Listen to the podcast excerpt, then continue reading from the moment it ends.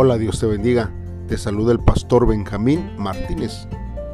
Me da mucho gusto, hermanos, que en este mes me sigas acompañando para poder, hermanos, meditar en la palabra de Dios con estos devocionales que yo espero que estén siendo de bendición para tu vida. Este mes, hermanos, vamos a estar viendo la carta a Tito, hermanos. También vamos a estar viendo el libro de lamentaciones y luego estaremos iniciando Hechos Hermanos del capítulo 1 al capítulo 5. Espero que estos devocionales siempre sean de bendición para tu vida y que puedas eh, sentir eh, que Dios habla a través de su palabra, eh, a través de estos versos que leemos cada día. Bien hermanos, hoy primero de junio hermanos, vamos a estar hermanos viendo a Tito en el capítulo 1 del versículo 1 al versículo 16. Como título, este devocional lleva cualidades de un líder. Te invito a que pauses este audio si aún todavía no has hecho una oración y que le pidas a Dios que Él sea el que te hable, que te guíe en este tiempo de devocional para que tu vida pueda ser eh, eh, siempre guiada a través de la voz de Dios por medio del Espíritu Santo en nuestras vidas. Bien hermanos, si ya lo has hecho así, acompáñame a leer lo que la palabra de Dios dice. La palabra de Dios dice así. Estimado Tito, te saludo yo Pablo, siervo de Dios y apóstol de Jesucristo. Fui enviado para que el pueblo que Dios ha escogido tenga fe en Él y para que conozca la verdad que enseña cómo servir a Dios. La meta es que tenga la enseñanza de vida eterna que Dios prometió desde antes de que el tiempo existiera y Él no miente. Dios mostró esa vida al mundo en el momento apropiado y la dio a conocer a través del mensaje que me encargó, anunciar. Hago este trabajo por mandato de Dios nuestro Salvador, mi verdadero Hijo en la fe que compartimos que la paz y las bendiciones de Dios, nuestro Padre de Cristo Jesús, nuestro Salvador, estén siempre contigo. Te dejé en Creta para que pudieras terminar lo que quedaba por hacer y nombraras ancianos, líderes de la iglesia en cada pueblo, como te dije. Un anciano líder debe tener estas cualidades. Una reputación sin mancha, una sola esposa e hijos fieles que nadie pueda acusar de tener mala conducta ni de ser rebeldes. Un anciano líder debe vivir con honestidad porque está encargado de la obra de Dios. No debe ser arrogante ni enojarse fácilmente, ni tomar mucho vino, ni gustarle andar en peleas ni ganar dinero de manera deshonesta. Al contrario, debe estar dispuesto a recibir en su hogar a los necesitados, hacer el bien ser sensato y justo, hacer lo que agrada a Dios y tener dominio propio. Un anciano líder de la iglesia se apega al mensaje verdadero tal como lo enseñamos. Así con la enseñanza que produce una vida recta, podrá ayudar a los creyentes y corregir a los que se opongan. Pues hay muchos que son rebeldes, hablan de cosas que no sirven para nada y llevan a otros por el mal camino. En particular me refiero a todos aquellos entre nosotros que dicen que los que no son judíos deben ser circuncidados. Ellos están destruyendo familias enteras, enseñando lo que no debe para conseguir dinero mal habido. Hay que taparle la boca a esa gente. Hasta un profeta de la misma Creta lo ha dicho. Los de Creta son unos mentirosos, unos animales y unos perezosos que no dejan de comer. Lo que ese profeta dijo es cierto, así que corrígelos con firmeza para que su fe se fortalezca. De esa manera ellos no prestarán atención a leyendas judías ni a reglas inventadas por los que le dan la espalda a la verdad. Para los de corazón puro, todo es puro, pero para los que están llenos de pecado y no tienen fe, nada es puro. Por el contrario, su manera de pensar y su conciencia están corrompidas.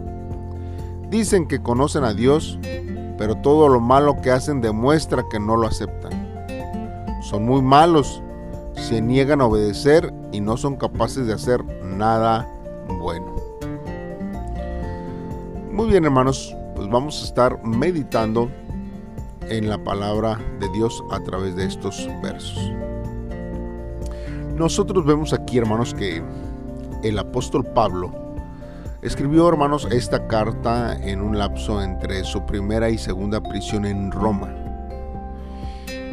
Antes de escribir a Tito, hermanos, él escribió la carta de segunda a Timoteo.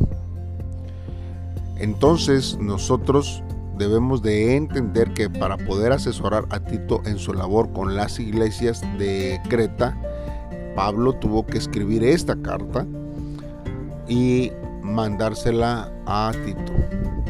El apóstol Pablo ya había visitado Creta con Tito, pero lo dejó allí, hermanos, para mí, para poder ministrar. Hermanos, Creta fue un centro de entrenamiento para los soldados romanos. Por lo tanto, hermanos, una considerable influencia pagana en esta isla pequeña. Por esta razón, hermanos, la iglesia en Creta necesitó un liderazgo sólido. En una frase corta, nosotros vemos que Pablo nos da una percepción clara de su razón para vivir. Él se llama a sí mismo un siervo, eh, que su introducción literal significa esclavo, y un esclavo o un siervo de Dios. Esto es, hermanos, uno que está dedicado a obedecer a Dios esta obediencia, hermanos, lo condujo a usar su vida para predicar el mensaje de Cristo. Hermanos, y esto nos va nos lleva a preguntarnos, ¿cómo podríamos nosotros descubrir nuestro propósito en la vida? ¿Y a qué nosotros estamos ofreciendo nuestra devoción en este tiempo? Bien, pues continuemos hermanos después de analizar esto. Ahora, Pablo hermanos se autotitulaba también apóstol. Y aunque él hermanos no había sido eh, uno de los primeros doce, Dios hermanos lo comisionó para llevar las buenas nuevas a los gentiles. Él explica hermanos eh, los detalles del llamado de él en Hechos capítulo 9 del versículo 1 al 16. Y nosotros tenemos que ver, hermanos, que la palabra apóstol, hermanos, significa enviado, escogido de Dios. Hermanos, y esto se refiere a la elección de Dios por su pueblo, que es la iglesia. Ahora nosotros vemos, hermanos, eh, y continuando leyendo en estos versos, vemos que aparentemente lo que Pablo le escribe a Tito, hermanos, es que la mentira, hermanos, era algo muy común en Creta. Pablo, hermanos, deja en claro al comenzar de que Dios no miente. El fundamento, hermanos, de nuestra fe es confiar en la persona de Dios porque Él es verdad. Es Él la fuente de toda verdad y no puede mentir. Creer en Él, hermanos, nos conduce a la piedad, un estilo de vida honorable. La vida eterna que Dios ha prometido será nuestra porque Él cumple con sus promesas. Por eso, hermanos, nosotros debemos de construir nuestra fe sobre el fundamento de Dios, la roca confiable, hermanos. El que nunca miente, hermanos, ni mentirá. Ahora, hermanos, Dios es llamado nuestro Salvador, tal como sucedió con nuestro Señor Jesucristo. Y Dios, hermanos, se refiere al Padre. Jesús, hermanos, cumplió con la obra de salvación al morir por nuestros pecados y por lo tanto es nuestro Salvador. Dios planeó la obra de salvación y el perdón de nuestros pecados desde el principio. Tanto el Padre como el Hijo, hermanos, actuaron para salvarnos de nuestros pecados en este tiempo y por eso, hermanos, nosotros tenemos que siempre acudir a Él. Ahora bien, hermanos, Tito, eh, él era un este, griego y fue uno de los colaboradores de Pablo en el que más confió y del que más dependió. Por eso, hermanos, Pablo envió a Tito a Corinto en varias misiones especiales para poder ayudar a la iglesia en sus problemas. Nosotros como referencia podemos tomar en segunda de Corintios 7 y 8, hermanos. Y vemos aquí que Pablo y Tito también viajaron juntos a Jerusalén. Así lo dice Gálatas 2, 2 3 y también fueron a Creta en Gálatas 1.5.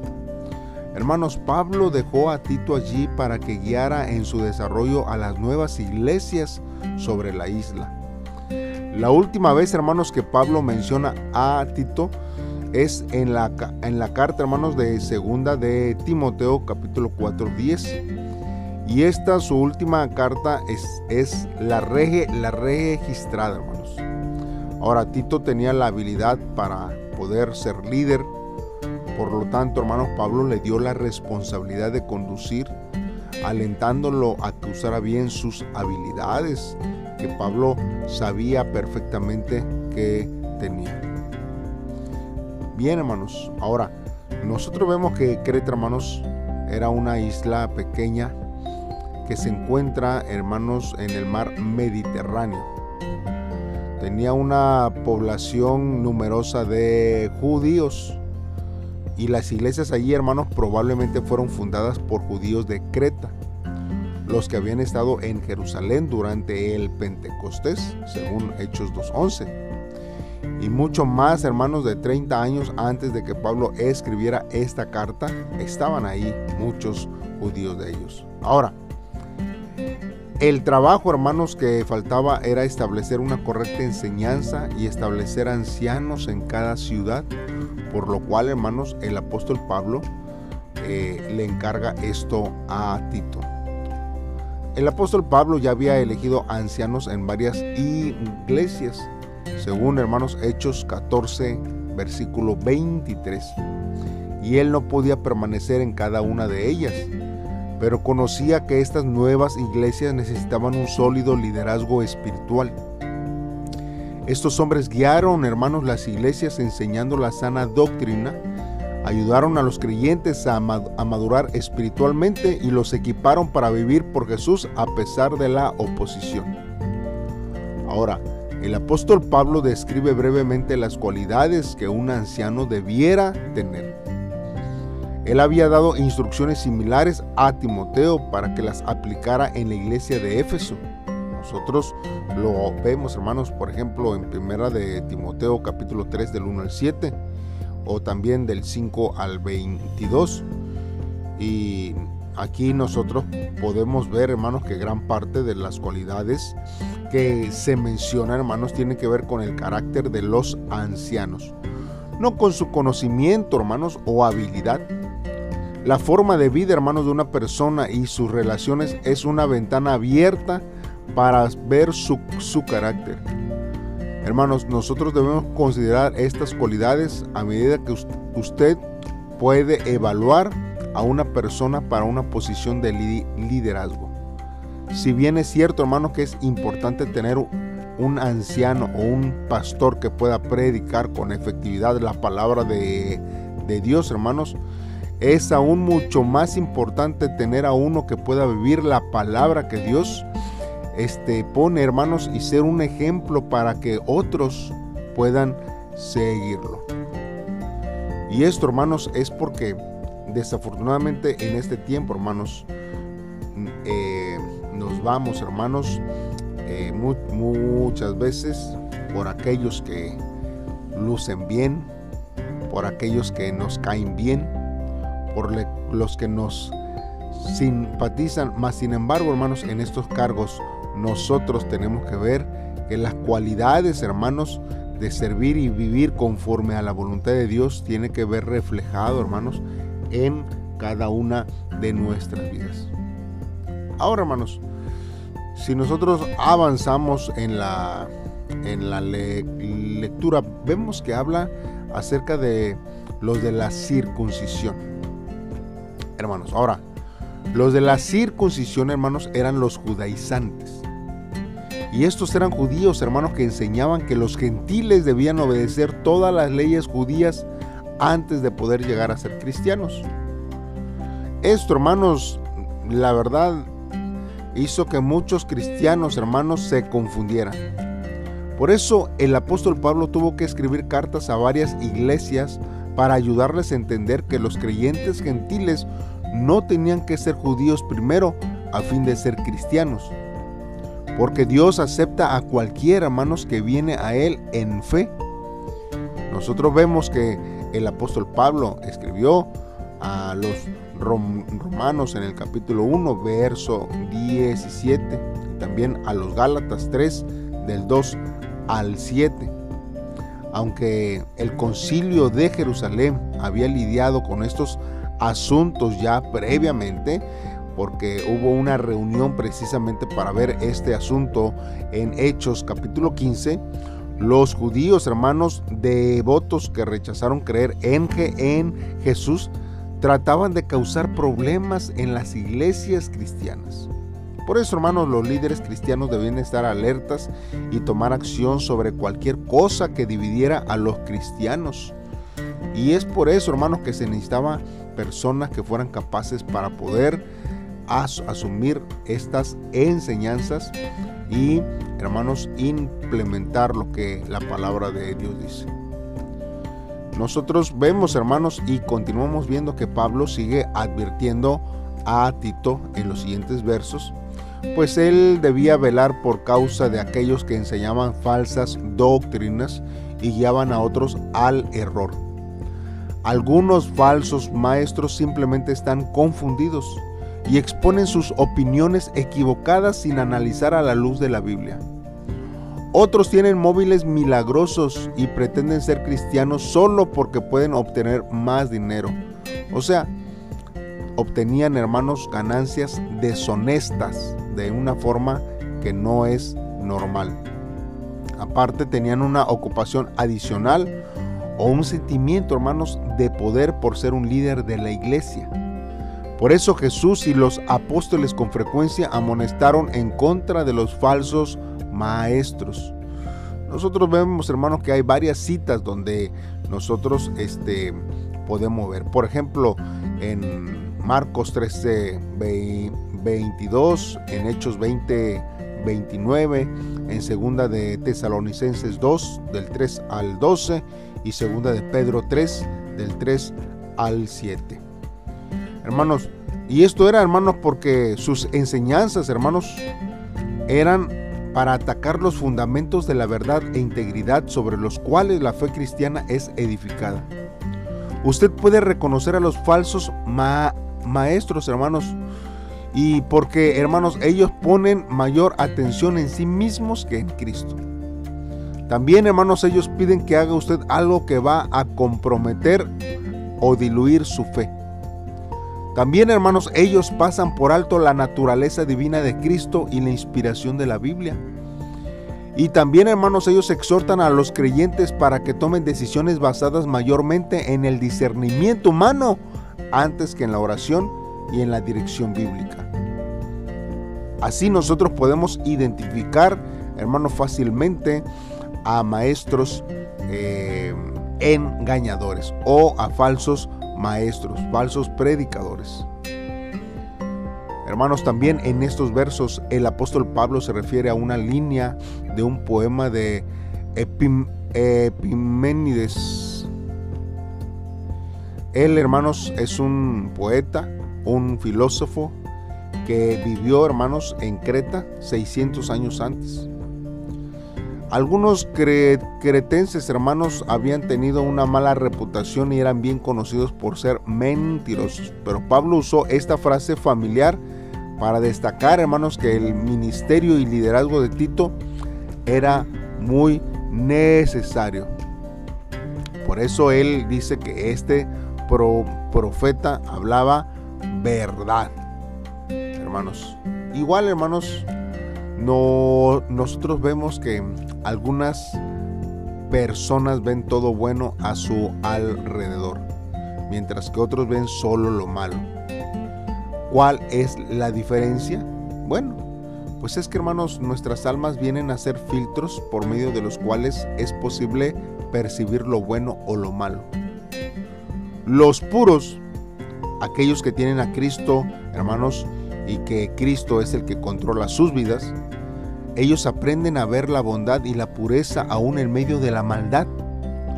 Pero los corrompidos e incrédulos encuentran lo malo en todo, porque sus mentes y corazón malos pintan de ese color, aún lo bueno que ven y oyen. Aquello con lo que usted elija llenar su mente, hermanos, afectará la manera en que piense y actúe.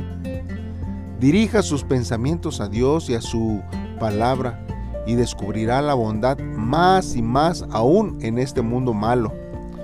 Llene su mente con lo que es bueno y quedará muy poco espacio para lo que es malo.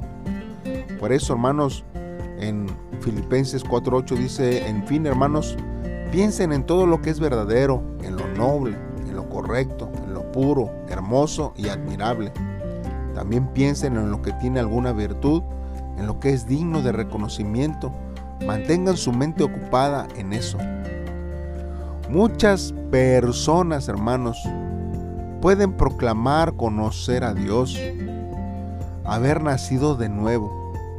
Pero ¿cómo podemos saber qué nos dice la verdad? Pues la verdad no podremos saberlo a ciencia cierta en esta vida. Pero un aspecto de sus vidas nos dirá rápidamente lo que ellos valorizan y notaremos si sus vidas se mantienen ordenadas alrededor de las prioridades del reino. La forma en que vivimos dice mucho acerca de lo que creemos. Por eso, hermanos, nosotros podemos ver que Primera de Juan 4, 2, del 4 al, al 6, lo que dice. Pues eh, ahí dice, hermanos, alguien puede decir, yo conozco a Dios, pero si no obedece sus mandamientos, es un mentiroso y la verdad no está en su vida. Pues el amor llega a su perfección cuando uno obedece lo que Dios enseña. La prueba de que andamos bien con Dios es la siguiente. El que dice que vive en Dios debe vivir como vivió Jesús. ¿Qué es lo que la gente sabe acerca de Dios y acerca de su fe al observar nuestra vida? Qué tremendo, hermanos, que con nuestro testimonio nosotros podemos eh, ver, hermanos, y reflejar si nosotros vivimos conforme a la voluntad de Dios o no. Por eso, hermanos, en este día vamos a meditar en dos aspectos que nos tiene que traer eh, este devocional. Hermanos, primero nosotros necesitamos entender que nosotros necesitamos una cualidad, hermanos, para poder eh, ser vistos como hijos de, Dios. Pero quizás usted tiene alguna cualidad, hermanos, para poder hacer usted un anciano o un obispo, según en los versos que acabamos de leer. Necesitamos nosotros, hermanos, buscar esas cualidades. Vivir, hermanos, conforme a lo que Dios, hermanos, nos ha dado en este tiempo. Porque si usted tiene estas cualidades, pero no ejerce, hermanos, un ministerio, usted, hermanos, está eh, dispuesto para servir, pero necesita avanzar, necesita caminar, necesita progresar cada día.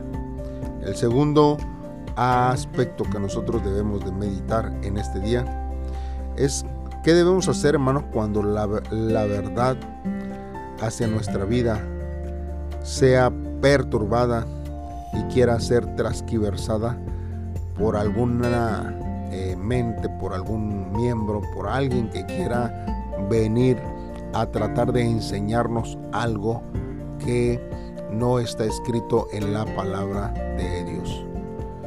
Tenemos que reaccionar, saber qué reaccionar, cómo reaccionar. Y que Dios nos ayude, hermanos, para poder identificar estos tiempos. ¿Por qué no hacemos una oración a Dios y le pedimos a Dios que Él sea el que nos ayude? Padre, en esta hora, Señor, nos acercamos delante de ti. Te damos gracias, Señor, por habernos escogido, Señor, y darnos, oh Dios, crecimiento, Señor, en la fe y en el conocimiento, Señor. Oh Dios, hoy deseamos recibir tu instrucción mediante tu palabra. Señor, diariamente y poder imitar, Señor, tus atributos, oh Dios. Ayúdame a ser hallado irreprensible para no dar de qué hablar a los impíos y obedecer siempre a tu palabra para levantar la iglesia en la verdad, oh Dios. Que yo pueda ser un instrumento vivo, Señor, y que podamos vivir conforme a tu voluntad en todo tiempo. Gracias por tu palabra en este día. En el nombre de Cristo Jesús te lo pedimos. Amén. Muy bien hermano, Dios te bendiga y nos vemos mañana en un devocional más. Saludos y bendiciones.